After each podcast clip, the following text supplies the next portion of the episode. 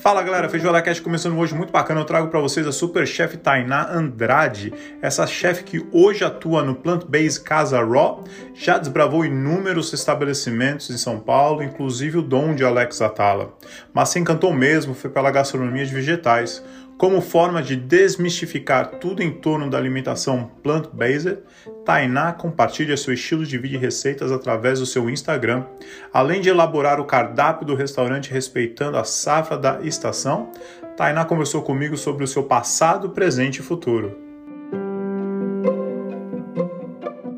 Fala galera, Feijoada Cast voltando aqui com a Tainá Andrade, uma querida, acompanho ela nas redes sociais.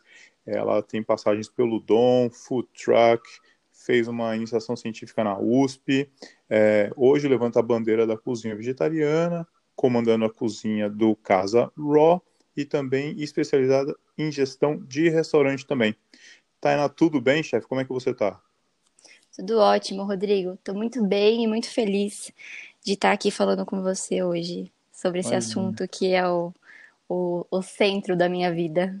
É, eu, o que me chamou muita atenção, além dos pratos, claro, que você faz, é que você se dedica muito à parte administrativa.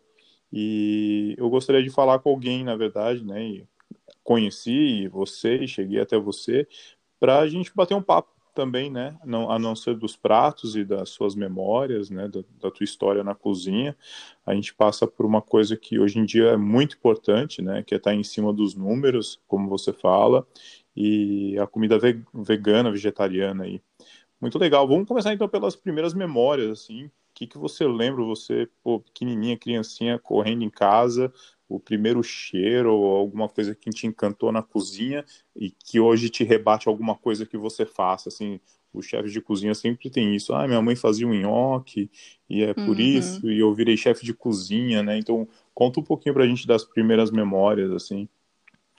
Bom, para mim isso é muito claro, assim, todo mundo fala que vem de um, ambiente familiar e para mim é, não foi muito diferente. É, minha família tem descendência alemã, né?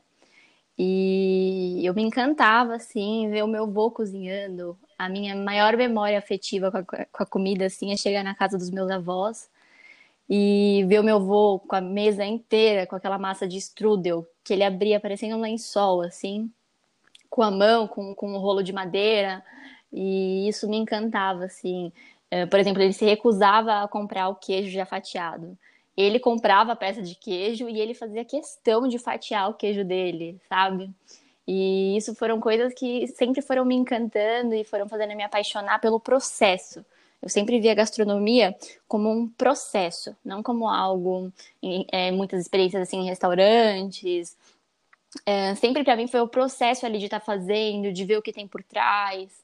É, e minha avó, a esposa do meu avô, ela nunca cozinhou. Uh, e aí o meu avô, infelizmente, no fim da vida dele, ele teve Alzheimer, então ele não cozinhava mais. E aí minha mãe me ensinou uma receita que, vai, eu tinha uns 13 anos, que era um macarrão com frango. E toda quinta-feira eu ia na casa dos meus avós fazer esse macarrão para eles. E dali em diante, é, eu fui só pegando gosto, assim, uma menina, uma criança, e eu amava cozinhar, eu amava fazer as coisas para as pessoas comerem, é, eu amava juntar as pessoas em volta da mesa, e isso foi crescendo. Eu conheci meu namorado, os meus sogros, que também são apaixonados por gastronomia, então a beleza de reunir as pessoas em volta da mesa com uma comida extremamente afetiva e cheia de processos é realmente o que me encheu o coração e o que me fez trilhar essa carreira. Muito legal, muito bonito, muito profundo, assim, muito honesto, né? Essas coisas que você falou realmente ficou na tua memória isso. E uma dúvida que eu tenho e como você passou é, para a fase de que realmente você precisava escolher uma profissão? Como é que começou a história de faculdade? Foi, foi gastronomia que você foi procurar ou você pensou fazer outra coisa antes? Porque, querendo ou não, uhum.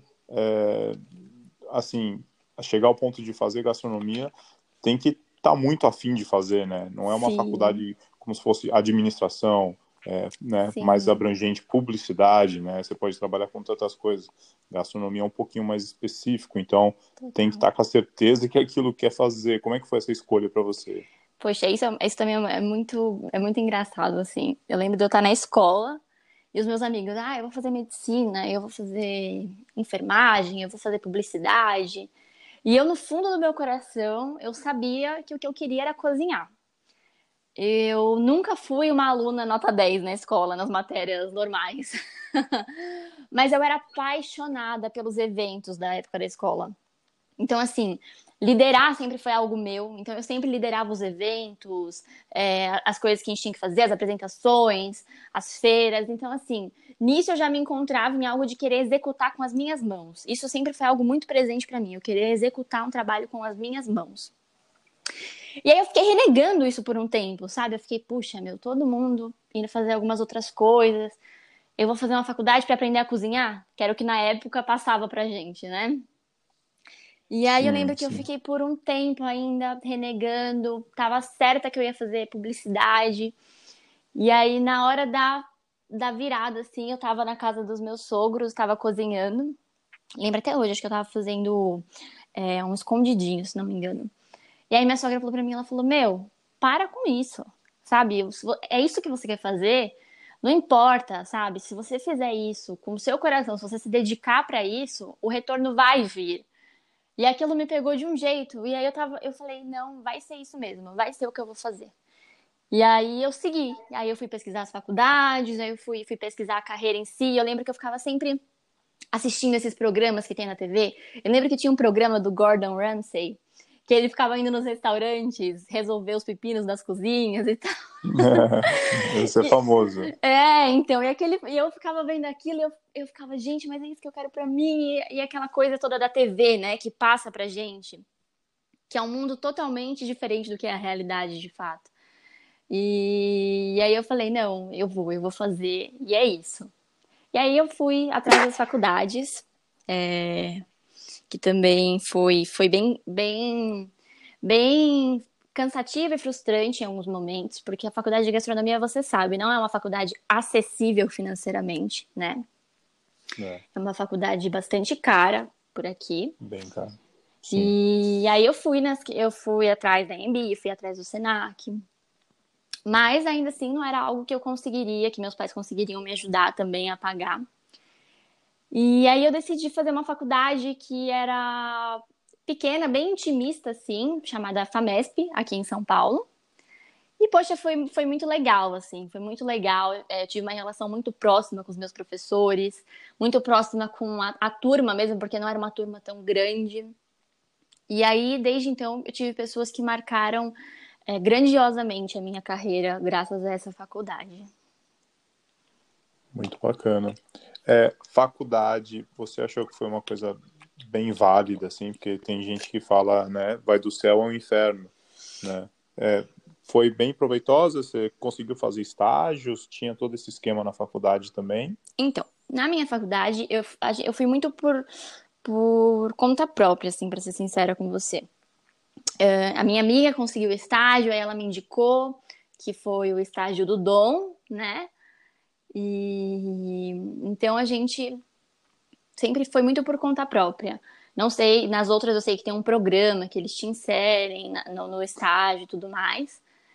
Uh, na minha, isso, isso não aconteceu, mas foi extremamente válido para aprender as bases, chegar num estágio em um restaurante grande e, e saber, pelo menos, o básico do que a gente estava fazendo. Mas eu ainda sou da turma que aprender mesmo, a gente aprendeu na raça, trabalhando.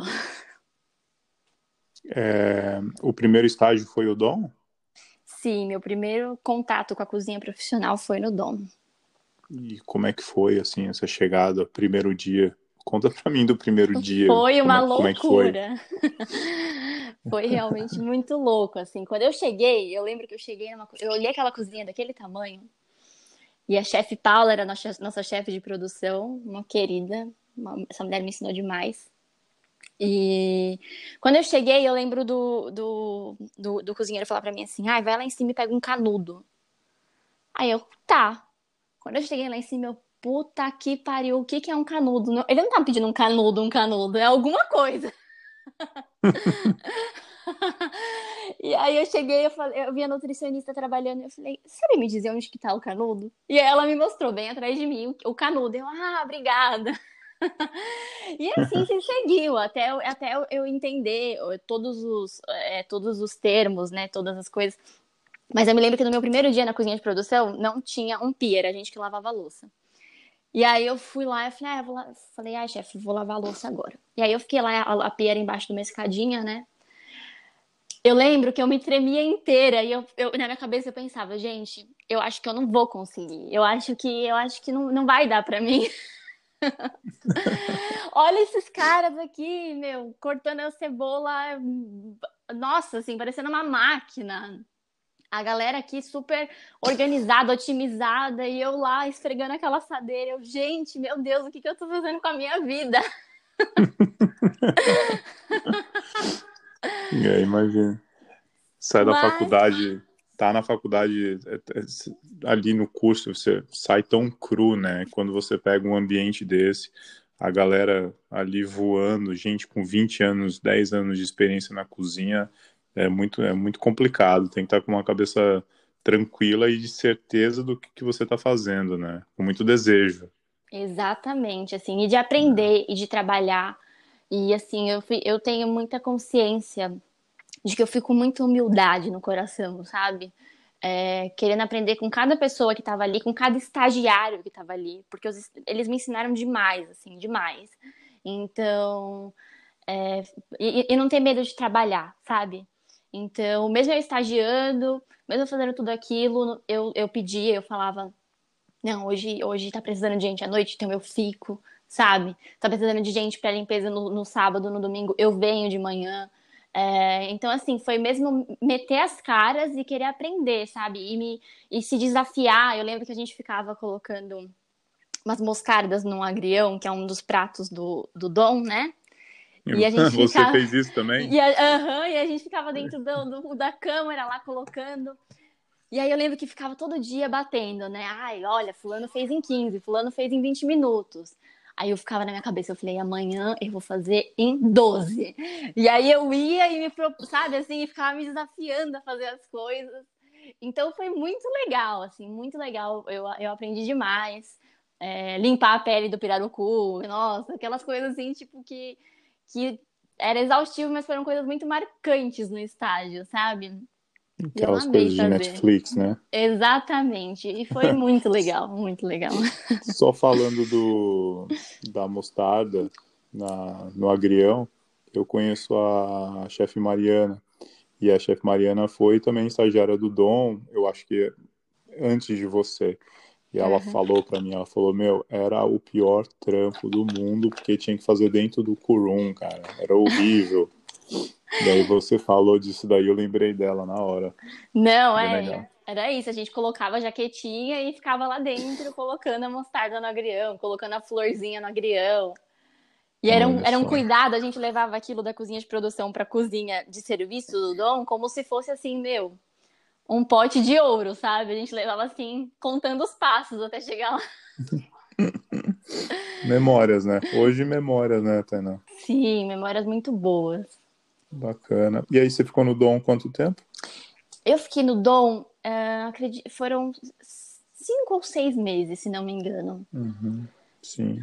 E aí a saída do Dom já teve, embarcou em outro estágio uhum. ou, ou desencanou de estágio? Então, quando eu saí do Dom, eu já tive a oportunidade de ir para uma cozinha, né? Então, eu, eu, eu abracei, eu fui para eu fui para trabalhar em uma cozinha pequena, em um restaurantezinho pequeno, que também para mim foi ótimo para aprender a realidade, né? Porque o dom, assim, eu falo que ele é um sonho de cozinha, né? Ali você tem tudo do bom e do melhor, você tem todos os equipamentos que você imaginar. E quando você chega numa cozinha que é muita realidade de São Paulo, né, da, da gastronomia brasileira, é, você chegar no restaurante daquele cara que falou, puxa, eu adoro cozinhar, vou abrir um restaurante. você entende de verdade com quem que você vai ter que lidar, assim, né? E, então, Aí eu, eu já acabei é, engatando nessas outras cozinhas e no, nos outros temas que vamos falar. Eu sei que você tem uma passagem bacana pelo food truck, né, na Augusta. Vamos falar um pouquinho, talvez, do food truck. O food truck foi na época que deu boom do Isso, food truck em São Paulo? na época do boom, tinha food truck em todo canto aqui em São Paulo. Abriu uma praça de Sim. food trucks ali na Augusta, né? Certo. E aí, como eu te falei, eu nunca tive medo de trabalhar. Então, uma amiga minha falou: Olha, tô fazendo um freela lá com, com fulano de tal no food truck da Augusta, você quer ir? Eu falei: Quero. E aí, assim, a gente foi passando em vários, porque a gente- é tipo uma comunidade, né? Tipo, um vai Ah, falando com o outro e tal. E foi muito legal, assim, aprender, foi muito legal ver. Eu não teria um food truck, jamais. É, Porque realmente, assim, você vai na ilusão de tipo, porra, vou ter um carrinho, vou fazer ali e vou vender. Não é assim. Você precisa ter uma cozinha de produção por trás. Você precisa ter uma logística muito boa do que você vai fazer por trás. Você tem que ter um cardápio muito bem definido. Ah, eu vi pessoas que, tipo, queriam servir, vai, massa fresca e esfirras no mesmo carrinho ali. O negócio não conversa, são duas preparações. Então, assim, o food truck ele tem que ter um foco, né? Tipo, o meu food truck vai ser de massas, meu food truck vai ser de hambúrgueres, porque senão é muito fácil de se perder o todo ali, a qualidade, os processos, o serviço. Então, foi um, um aprendizado muito grande em otimização de serviço, em oti- otimização de espaço, otimização de cozinha. É, E, e isso foi o que mais me eu aprendi assim nessa fase que eu fiquei trabalhando ali nos, nos food trucks. Mas foi muito legal ver assim como Ima- era. Imagina. O- Tem até o filme, né, do chefe que ele sai, que ele larga tudo e vai pro food truck e, aí ele, né, se apaixona de novo pela cozinha tal. Esqueci o nome do filme, mas é um filme muito bacana, tá no Netflix também. Então, isso que eu acho legal é porque, por exemplo, eu, eu quando eu fui para Miami, eu visitei alguns food trucks de lá. E é totalmente diferente a ideia dos food trucks de lá para os food trucks daqui. Os food trucks de lá realmente são gigantes, sabe? Assim, é- são, são poucos que tem aqui no Brasil do tamanho que, e com a estrutura que são esses. Geralmente tem tudo, tem pia, tem, eh, os, os, os que eu vi lá nos Estados Unidos e tal. Os daqui são muito menores, muito, muito menores e muito menos estruturados. É meio que só um. Pensando assim, né, profissionalmente, é só um- um- uma sessão de finalização, né? Porque Total. você mesmo falou que tem a cozinha de. Você precisa ter uma production kit, né? A cozinha de preparação. Exato, exatamente. Mas ainda assim tem pessoas que batem cabeça até entender, poxa, eu tenho que ter uma cozinha de produção. Tem gente que quer realmente produzir e soltar tudo ali. Tá louco. O cara é um guerreiro. Super. E é, passando pelo food truck, é, vamos falar um pouquinho do Riviera? É, vamos, mas antes do Riviera, nessa época do food truck, foi uma época que eu aliei com a iniciação científica. Ah, foi nessa época já. Foi nessa época, exatamente.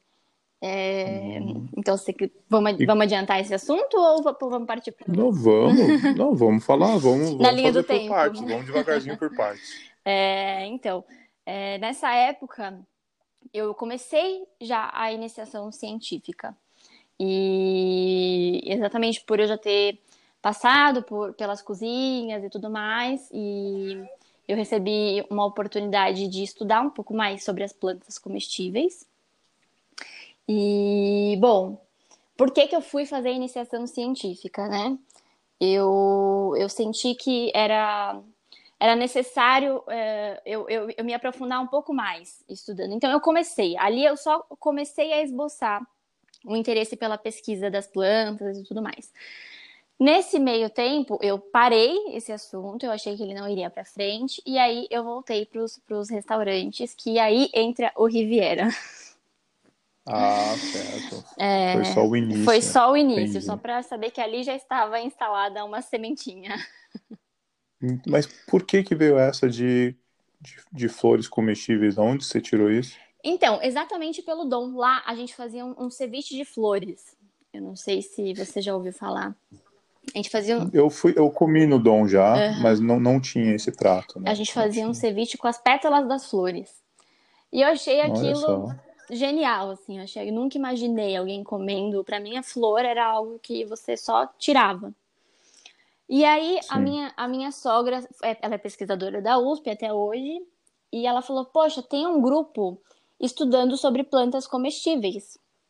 Ela falou: Você não quer dar uma olhada? Eu falei: Quero. Nossa, que interessante. E aí eu cheguei lá, fui conversar com o orientador, entender um pouco do projeto, do trabalho. E aí a gente já começou a se paquerar, digamos assim. Sim. E aí. O... Uma, uma perguntinha sobre as. Assim, no, no Brasil é, é muito pouco explorado, né? Eu moro aqui na Austrália, é meio que normal para a gente, já faz anos. Tanto é que até parou um pouquinho de usar as flores comestíveis, porque já ficou meio batido, assim. Ainda no Brasil se usa bastante, é meio caro, né? É bem caro, na verdade. É. É, e assim, tem muito. E assim, colocando isso, jogando agora para um, um, lado um pouco administrativo, quando a gente usa as flores aqui, por exemplo, o cálculo que eu faço é que você, se você for colocar uma flor inteira por prato, não vale você, então, decorar os seus pratos com as flores. Pensando numa, no, numa questão financeira. Então, Sim. o ideal é mesmo tirar as pétalas delas, é, introduzir é. no prato de alguma forma, porque se for uma flor por, por prato, realmente você não, não dá conta do, do gasto que se tem com essa finalização. É, Sim. Mas ainda assim aqui é, é muito complicado, assim, é, as pessoas acham bem estranho, acham bem esquisito. Até quando se fala de punks, que já é algo até mais, dif é, mais difundido agora, as pessoas ainda assim é, estranham bastante. Quer falar um pouquinho do punks? Poder... Talvez. Podemos. Poucas pessoas devem conhecer, né? As plantas, os punks são plantas alimentícias não convencionais, né? Então, são plantas que muitas vezes crescem em algum canteiro, em algum lugar, ou que você sempre teve contato, mas que você muitas vezes não sabia que ela era comestível. Uh, e aí, de um, acredito que de uns sete anos para cá, talvez, as pesquisas tenham se aprofundado muito mais tem um livro muito legal do, do Kinup, Kinup eu, eu não sei se estou pronunciando certo o nome dele agora, mas é um livro, assim, bem catalogado de punks brasileiras, assim, é muito, muito útil e muito especial. E... e... Hum. Só uma uhum. perguntinha uhum. com relação ao punks. O punks geralmente pode ser, é, assim, pode ser absorvido, né, é, serve de alimento in natura ou precisa passar por processo de, sei lá, fermentação ou qual cocção? Não, não precisa? Então, depende muito da planta que você vai usar, né? Cada um tem uma forma de preparo. Por exemplo, você vai, vai, vai entendendo as características, eu digo que são as características fitoquímicas do, do, da planta, da flor ou da folha, enfim, aí você vai entendendo como usar cada uma delas melhor, né? Por exemplo, uma punk muito famosa, assim, que a gente usa no Brasil, é, lá no Pará, é o jambu. Aqui no Sudeste, se você for falar de jambu, a galera hoje já conhece um pouco mais por conta da cachaça, vai. Mas hoje, se você for falar, come uma flor de jambu, a galera vai totalmente achar que você tá pirando. É... Sim, então sim. você vai sabendo como utilizar. Por exemplo, eles usam as folhas, né, para fazer aquele caldo e tudo mais. Mas as flores, geralmente, por elas terem aquela aquele formigamento muito marcado, eles acabam deixando ela para lá. Só que é, é isso, na, na, pesquisa que eu fiz, inclusive que foi projeto do é, o meu TCC, ele foi todo de flores comestíveis na faculdade. Eu fiz uma receita com carne de caju e eu desfolhei aquelas micro, da flor é, na carne de caju. E aquilo deu uma picância, ele remetia a uma picância, não aquele formigamento. Então, assim, tudo é um estudo de como você vai usar né? É, cada, cada uma dessas plantas. Tem uma, a outra, eu esqueci o nome dela agora. Uma bem famosa, que é uma folha super proteica. Eu esqueci o nome dela agora. Enfim, mas é, as pessoas usam bastante ela. E eu já percebi, e todo mundo, e todo mundo que tenta também comenta isso comigo, que se você corta, ela não fica legal, ela, ela oxida demais. Então, assim, tudo isso é um, é um estudo e uma pesquisa, né? Quando você tá ali com a punk, o que, que você vai fazer com ela? Entra na internet, vê alguns vídeos, é, para você entender qual é a melhor forma de usar ela. Bacana. Isso é bom. Isso aí dá um assunto para outro podcast, né? Porque é uma coisa bem nova e é uma coisa que ainda é bem pouco explorado também. Uhum. Eu acho que isso dá é fruto para muita conversa Muita. também. Vamos voltar para o Riviera, então. que Você falou que foi só o. foi ali depois que você desencanou, né? Talvez da iniciação no primeiro momento. Sim. E aí já entrou como sous-chefe? Então, eu entrei para A minha trajetória para o Riviera foi: primeiro eu entrei num, num, num bar que tinha aqui na Faria Lima, chamava Zé Carniceria, não sei se você conhece, que é do grupo Vegas, que é do, o grupo do Facundo Guerra, né? E eu fiquei ali por um tempo, só que não, vir, não vingou. E aí eu fui transferida para o Riviera, que também é do grupo do Facundo, e aí ele fez aquela sociedade com a Tala um tempo e tal. E eu cheguei no Riviera como cozinheira, cozinheiro 1.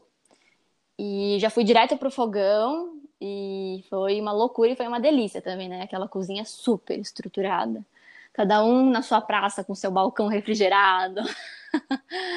Aquela cozinha dos sonhos, jeito. né? E É. aí, pra mim, ali também foi um baita de um aprendizado.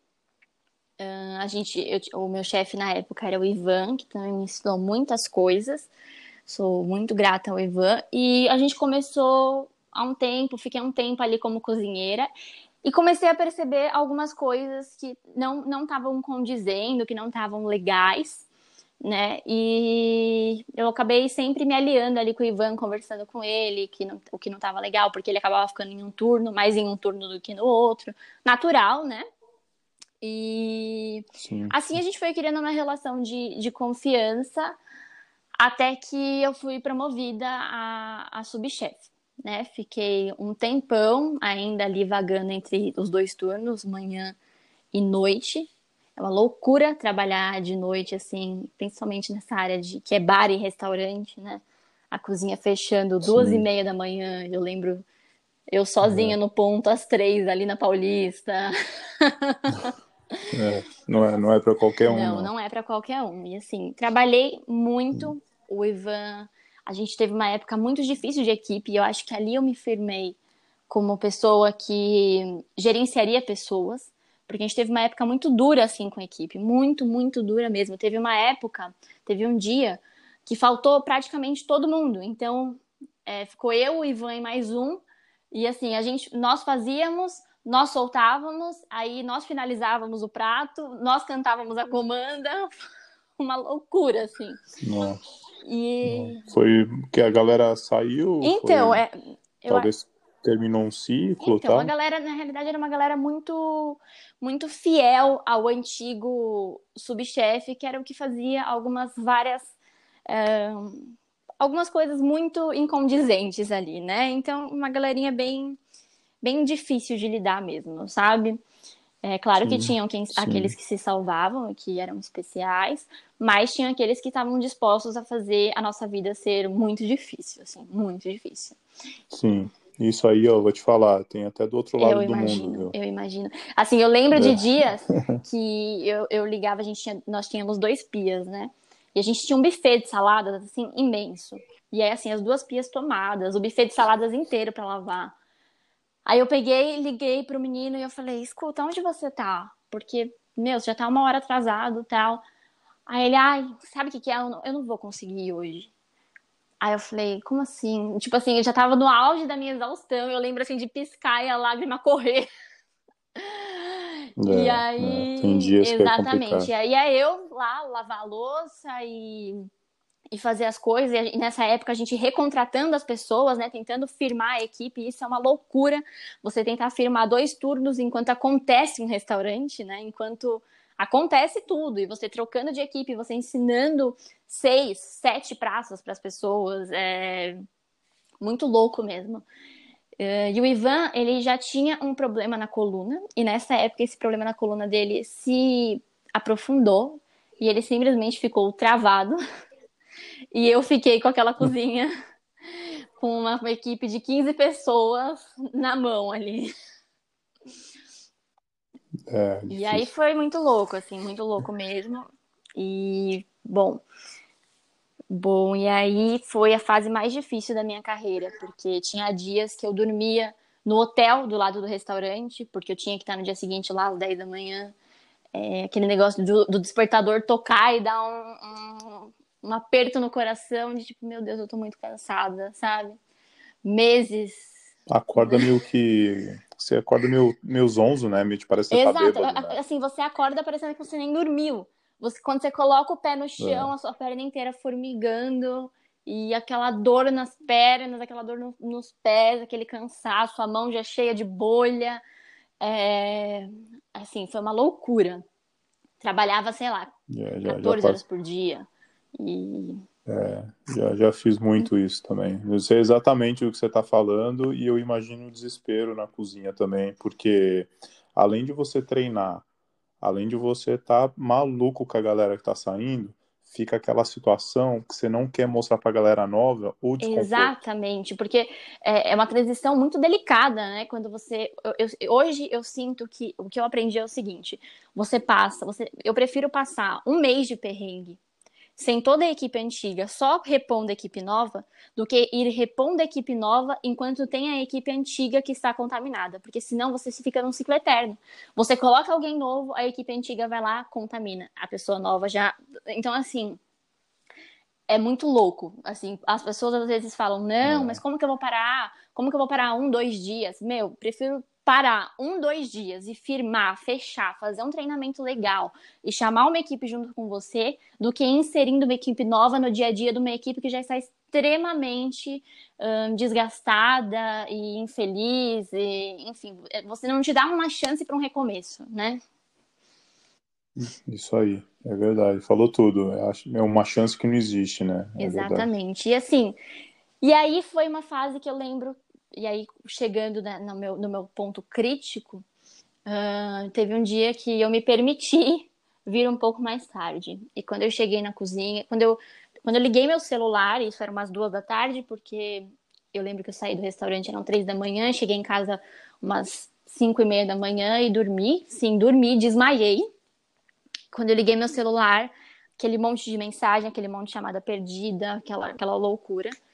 E aí eu fui correndo pro restaurante. Quando eu cheguei, não tinha nenhum pia. É, a, a, a chapa tava aquela loucura. E aí eu fui jogar o D9 na chapa. Porque eu falei, meu, por onde eu começo aqui, né? E aí eu falei, meu, vou limpar a chapa. Quando eu joguei o ácido na chapa ele voltou no meu, na minha, no meu rosto, eu simplesmente apaguei, assim. Eu ia cair de cara na chapa, só que eu tive o reflexo de me empurrar para trás.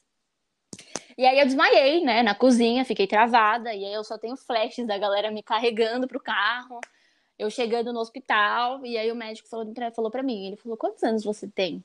Aí na época eu falei pra ele, eu falei, tenho 20. Aí ele, meu, sua pressão tá 18 por 1, você vai infartar. Isso não é normal pra uma pessoa na sua idade. E aí foi quando eu fiquei uns dois dias em casa direto, e aí no dia seguinte eu cheguei pro meu gerente, eu falei, olha, eu falei, eu não quero mais. Ele falou, não, mas faz pelo menos o aviso prévio, você vai sair prejudicada financeiramente. Eu falei, eu não quero mais, eu não me importo se não vai me pagar, se com sem o aviso prévio eu não vou conseguir os meus direitos. Eu, e eu lembro que nessa época eu tinha muitas horas extras na casa, muitas. E aí eu falei, eu não me importo, eu só quero sair.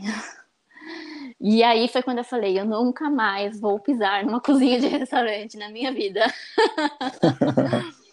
Ah, mas isso eu vou te falar. Quantos amigos eu mesmo, na, na mesma situação que você, é, é, muito, é muito mais normal do que a gente muito, imagina. E é muito normalizado e glamourizado, né? Ai, que lindo como eu trabalho 15 horas por dia. Olha como eu tô exausto. Páginas de gastronomia postando cozinheiros almoçando, jantando em cima de uma lata de lixo, sabe? E acha que isso é legal, isso é. é. Enfim, é, é da profissão, a gente tem que aceitar, né? É, tem essa cultura, né? Que cozinheiro tem que Exatamente. ser sofredor. Né? Uhum. É. Não, isso é muito legal. Isso aí a gente deixa para o finalzinho ali, quando você der a dica para iniciantes e qualidade de trabalho, porque é uma maneira muito bonita que você carrega para a nossa, pra nossa profissão. Eu queria falar um pouquinho de, da tua curiosidade em administração. É, eu, assim, você sempre falou que teve, sempre teve curiosidade com relação a Sim. processos, né? É, quando você teve o burnout, que você desencanou, quando você estava em casa e pensando nas coisas que você ia fazer, e você até voltou para a iniciação uhum. científica, né, para terminar o curso, você pensava muito nisso, de talvez voltar mais para uma parte mais administrativa, parte ali de pedidos, de né, consultoria, ou até, ou até de desenvolvimento de cardápio, trabalhar em empresas grandes, né? Conta um pouquinho para mim como foi esse em casa, desencanada da cozinha, mas pô, é cozinheira, não hum. tem como fugir. Como é que foi esse essa briga Então, eu interna, sempre assim? gostei muito dessa parte administrativa, né? Então, eu lembro que eu sempre tive muita curiosidade. Então, quando eu via o meu chefe batendo pontos da caixinha da galera, eu queria entender como ele fazia essa marcação de pontos, sabe? Como era calculada. O que, que dizia para o restaurante esses 10%, os famosos 10%. Quando eu descia no estoque e o estoquista estava lá, eu conversava com ele, sabe? Nossa, por que, que veio essa marca essa semana e semana passada veio outra? Ele, não, é porque essa semana eu consegui uma promoção nesse que tava tanto e não sei o quê. É, então, eu sempre me interessei muito por isso, muito com essa parte administrativa da coisa. E essa minha época em casa, eu fiquei assim, sem chão, assim, sem saber o que fazer. Eu fui para iniciação científica, eu fiz com muita garra, com muita vontade. Terminei minha iniciação científica e durante essa época eu fui, fui uma amiga minha, uma grande amiga minha, Juliana, ela já fazia uh, os personagens chefes, né? Que a gente vai na casa das pessoas e deixa as refeições prontas e, e faz eventos e tudo mais. E aí, nisso, claro, como era eu que cuidava de tudo, eu que cuidava das compras, eu que cuidava do, do cardápio, parece uma coisa boba, mas eu fui me introduzindo muito mais. Eu lembro que quando eu fiz o meu primeiro personal chefe, a minha cliente falou pra mim, Tainá, eu acho que, não sei, assim, porque eu fiz um pedido, tipo, de restaurante pra casa da pessoa. tipo, um quilo de berinjela. e, assim, umas quantidades homéricas. Quando eu cheguei na casa dela, eu falei, meu Deus, o que que eu fiz? Aí eu, e ela muito querida, e eu falei, nossa, me desculpa, vamos agora por unidade, tipo, uma, duas berinjelas tal. E aí eu fui entendendo e fui pegando um pouco o, o jeitinho da coisa. E aí nisso eu voltei para uma planilha de compras que eu tinha de quando eu trabalhava, eu trabalhei no, no Z. E eu nunca entendi muito bem como funcionava aquela planilha. E aí eu vi que tinha um estoque, um para-estoque, quanto você tinha que ter, quanto que você não tinha que ter, e fui aplicando isso em coisas pequenas, em uma cozinha pequena, uma cozinha de casa. Então, é, foi, assim começou essa pontinha da, da administração ali, da parte é, financeira e administrativa do restaurante, né? Nessa época do personal chefe. Sim, bacana. E quando você estava de personal chefe, você já tinha interesse pela cozinha vegetariana ou isso veio de, no final da, da iniciação Então, científica? quando eu estava no, no Riviera mesmo, eu, eu senti assim, que nós estávamos lá fazendo umas comidas maravilhosas, muito gostosas. Uh, mas eu sentia, eu, eu ficava sempre com uma sensação de, puxa, eu queria fazer algo diferente, sabe? Eu tô aqui fazendo os mesmos molhos, é, um mirepoix, um roti, eu tô fazendo um bechamel, eu tô fazendo um fundo de cogumelos, um fundo de não sei o quê. Eu falei, mas poxa, todo restaurante que eu passar, tradicional, vão ser essas bases, né? Um, restaurante mais tradicional, enfim. Eu, falei, eu pensava, eu quero fazer algo diferente, eu quero fazer, eu quero descobrir novas coisas, sabe? E a partir daí começou um interesse muito grande por descobrir novos pontos, mas eu ainda não sabia o que. E logo que eu saí da minha iniciação científica, eu fui trabalhar em um restaurante. Olha lá, quem falou que nunca mais ia trabalhar em restaurante, né? claro que ia trabalhar em restaurante. Eu fui trabalhar em um restaurante ali nos Jardins, que tinha uma chefe também muito legal e muito experiente em gastronomia funcional, assim. Ela tinha uma experiência é, na gastronomia, na parte de cozinha funcional mesmo. E aí eu comecei a ter o meu primeiro contato com uma comida mais saudável, digamos assim. É, e aí isso Sim. me atraiu, mas ainda assim tinha algo que me dava uma, uma desmotivada, porque eu não queria cozinhar algo, porque ai, é fitness por conta disso. Eu não queria isso. Eu queria fazer uma comida gostosa, com técnicas, utilizando os ingredientes mais variados do, do mundo vegetal. Então, eu fiquei um tempo ali aprendendo sobre isso. E o personagem chefe, em paralelo ali, os meus clientes também queriam muito isso para casa deles, né? Saudabilidade, uma comida é, com mais vegetais, enfim. Então, tudo isso, você vê, né? É um caminho que vai aos poucos despertando algo que vai ser grande no futuro. Sim, com certeza. É engraçado como, às vezes, né? É, linhas, linhas tortas aí, mas quando você para e vê o começo, meio e fim, Sim. tem tudo a ver, né? Parece que tinha que mesmo ser daquele jeito, né? Muito bacana. E a entrada no, no Raw, é, como é que se então, deu? Só finalizando esse, esse, restaurante que eu trabalhei na Alameda Franca, foi quando eu tive a minha maior percepção do quanto a parte administrativa foi importante. Porque eles ficaram aberto por, abertos por três meses, uma casa super legal, super bonita, é, mas, enfim, financeiramente não estava se sustentando. Então eles fecharam em poucos meses de casa aberta. É... E eu acompanhei tudo isso, tudo? desde a abertura até o fechamento. E isso me demonstrou, assim, Sim. o quanto que isso era importante. E depois disso eu passei, enfim, por um outro restaurante, também com uma pegada saudável, que o cara, assim, faliu também. Eu vi, eu vi de perto três restaurantes falirem. Que eu cheguei, assim, e eu vi três restaurantes falirem. É. E... É muito... É bem triste, né?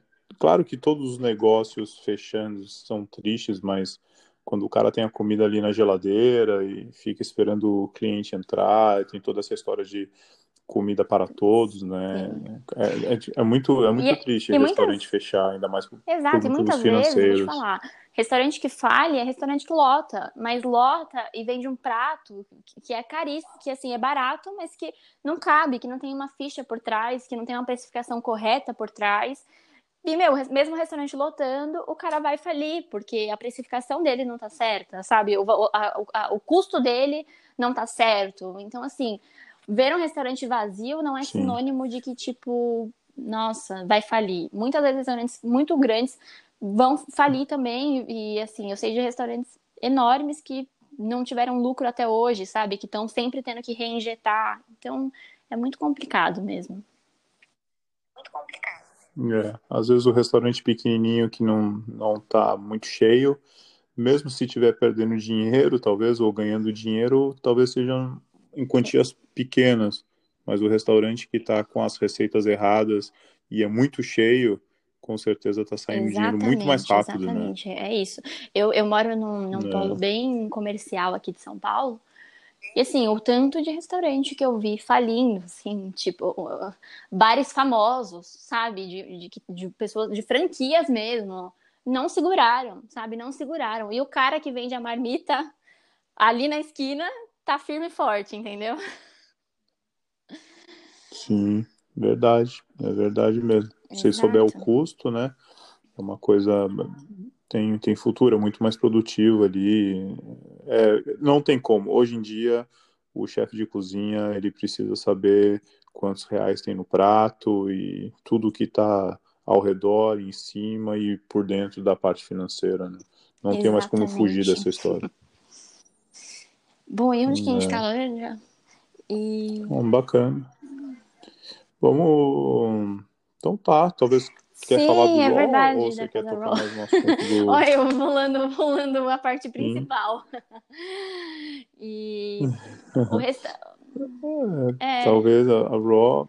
O, que o Raw foi, foi um Raw? Convite, foi um convite, porque, por incrível que pareça, é... eu trabalhei alguns dias um lá, antes de entrar no Riviera. E foi muito marcante, assim, para ah, os donos, tá. para as pessoas que estavam lá, que são, são muito queridos para mim. Assim, é, e aí eles lembraram de mim. Eles lembraram de mim e me ligaram. Falaram, ó, oh, Tainá, a gente está reformulando a Casa Raw. É, quero saber se você pode vir com a gente nessa. E... Muito bom o nome, né? Só queria muito deixar bom, isso aqui claro na minha cabeça. O nome do restaurante Sim, é a ideia do legal, restaurante é, no início era ser um restaurante totalmente crudívoro aqui em São Paulo. Mas acabou que o, o público ainda uhum. não está adepto a isso, né? E aí a gente, eles foram colocando a, o vegano, a gastronomia quente e tal. E aí foi quando eu entrei lá no, no restaurante. E aí eu falo que eu faço uma gastronomia de vegetais. eu, Tainá, como você pode perceber pela minha trajetória, eu sou cozinheira, né? Eu não gosto de levantar uh, nenhum nicho ou nenhum, nenhuma, nenhum rótulo que vá me prender de forma com que eu não consiga explorar a gastronomia como um todo, porque a gastronomia é o meu foco principal, né? A gastronomia é a minha paixão. Então, eu não falo, ah, uma, uma gastronomia vegana, uma gastronomia vegetariana. Eu falo que é uma gastronomia de vegetais. Boa, muito e... bom. E como você encarou essa história de comida vegetariana, sendo que pô, você mora num, no país uhum. do, do, do, churrasco, assim, é, é, difícil, você ainda encontra muito, muita barreira, muito, meio que quase com preconceito. A gente assim, encontra, claro, sempre tem os, uh, os, tios, os tiozinhos que fazem a brincadeira. Pô, mas isso aqui, ó, parece, mas não é. é. Mas assim, para mim, isso foi levado de uma forma muito tranquila, porque em momento nenhum a minha vontade foi imitar carne, sabe? Em nenhum dos meus pratos você vai encontrar algo que eu queria imitar Sim. a carne. Não, eu tô fazendo uma comida com vegetais e que seja gostosa. Por exemplo, o meu hambúrguer, é, eu me inspirei muito num blend de carnes original, é, que fa faz um blend, né, de texturas e, e de gordura, enfim.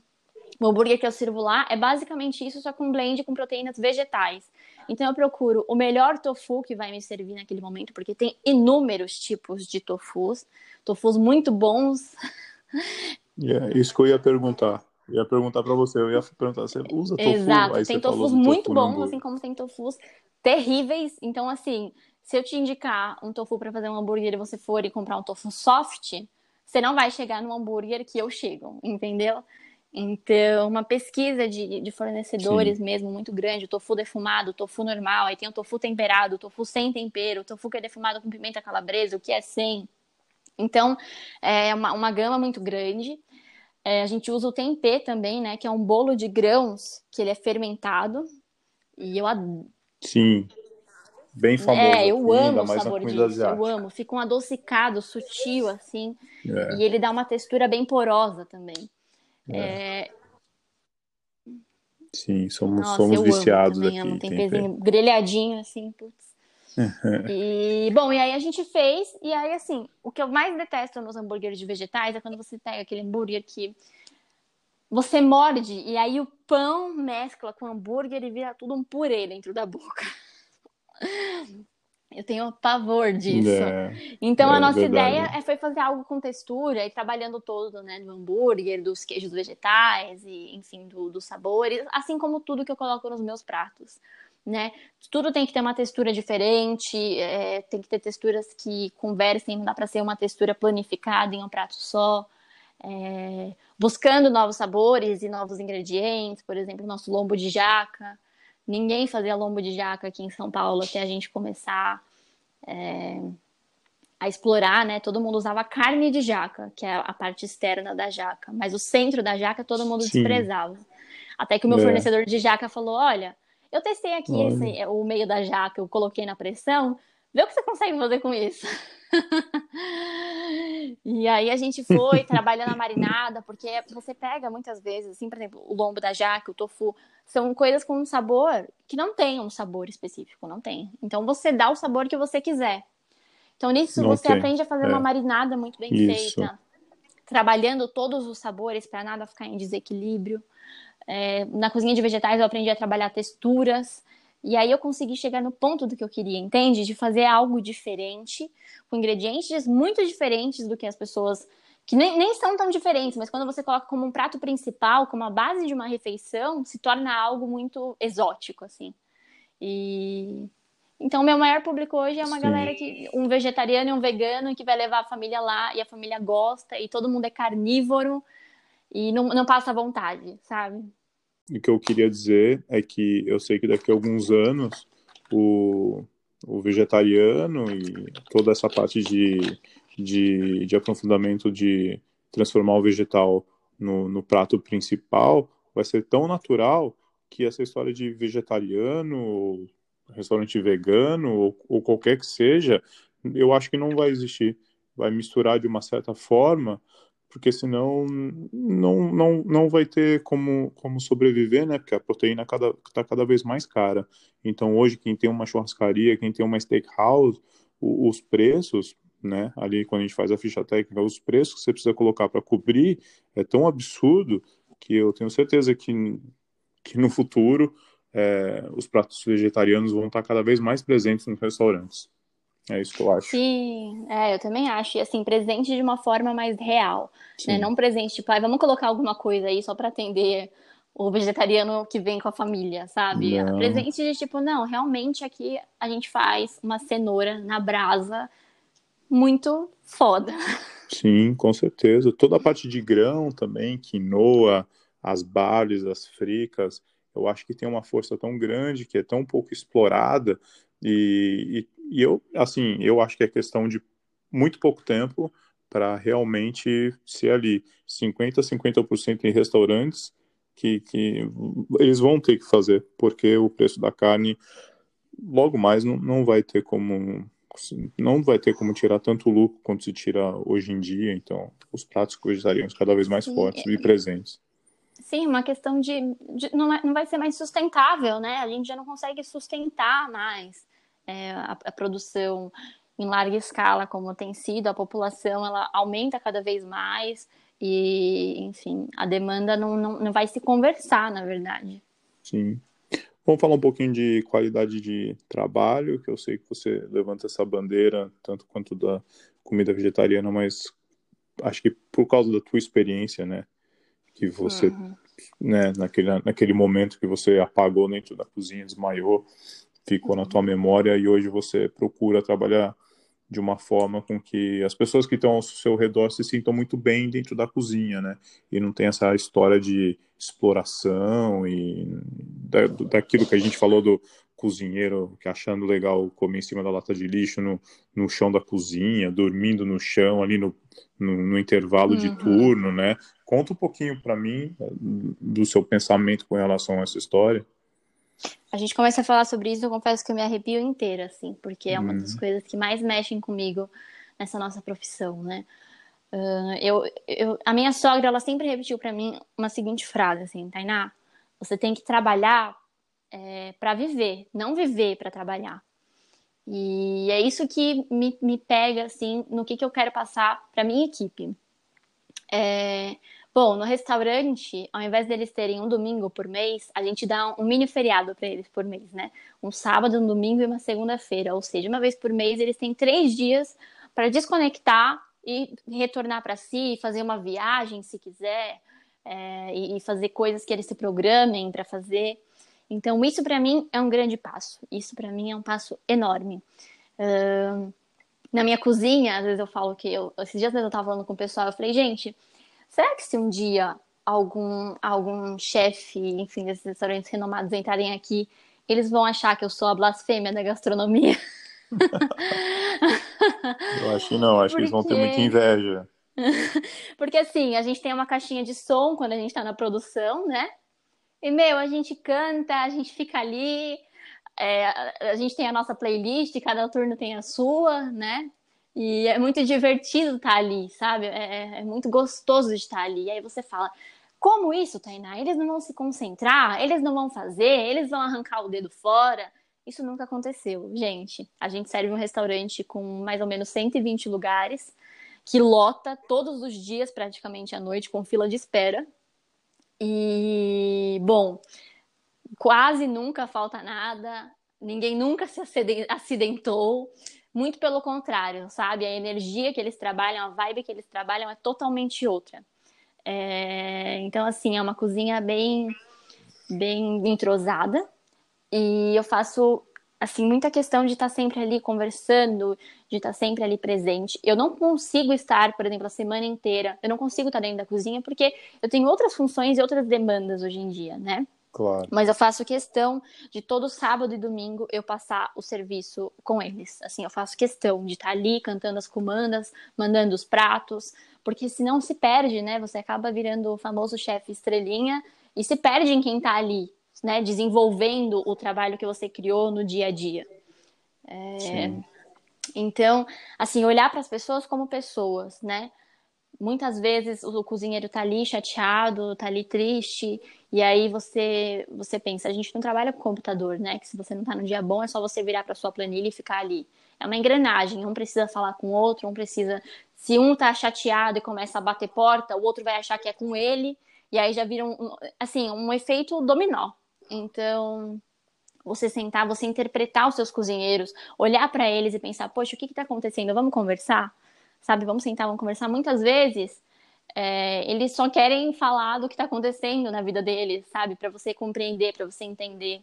É, tá com um, um filho doente em casa, poxa, se não vai comprometer a sua operação, cara, pode ir embora uma hora mais cedo hoje, sabe? Banco de Sim. horas. Não tem por que você ficar arrastando o banco de horas igual a maioria dos restaurantes fazem, que só dá as horas pro cara quando ele vai ser demitido ou quando ele vai sair, né? Se tá com banco de horas e, se, e se o cara tá com a produção dele boa e tá num dia mais tranquilo, poxa, chega mais tarde hoje ou vai embora um pouco mais cedo, sabe? Vai, vai, vai eliminando esse banco aos poucos. Almoço, hora de comer. Eu acho que eles têm que sentar numa mesa. Sentar numa mesa e comer Sim, eu, eles sabem o quanto eu pego no pé deles para isso. Muitas vezes eles, não, mas eu tô atolado de coisa para fazer. Eu falo, eu falo, para pra almoçar e você volta. Não tem como você, você almoçar aqui em pé, sabe? Então, vai sentar, para, almoça, janta e volta.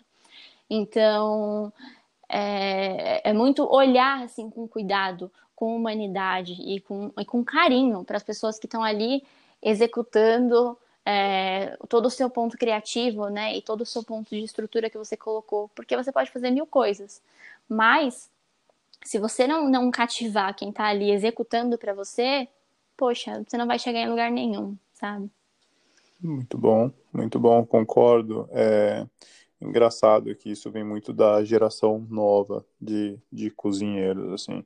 O Pedro, chefe Pedro Baiano, querido, também uhum. trabalhou no Dom, trabalhou no Dom anos com, com o Alex. Você é, sabe quem é o Pedro? Sim, quando eu estagiei lá, ele ele estava por lá. Ele, ele tem uma mentalidade muito parecida com a tua, com relação à qualidade de trabalho também. Ele tem um discurso bem parecido com o teu. Eu gravei o podcast com ele, ele tocou muito, tipo, muito nesse assunto, assim. E eu falei para ele a mesma coisa que eu falei para você. Eu falei, nossa, que engraçado que essa galera um pouco mais nova, assim, que nasceu nos anos 90, final dos anos 80 e hoje são chefes de, de cozinha, estão à frente ali na, nas cozinhas hoje em São Paulo e no Brasil. A mentalidade já é bem diferente. Eu fico muito feliz porque dá oportunidade para atrair mais pessoas, né? Mais a próxima geração. Eu fico muito feliz com isso daí, muito legal.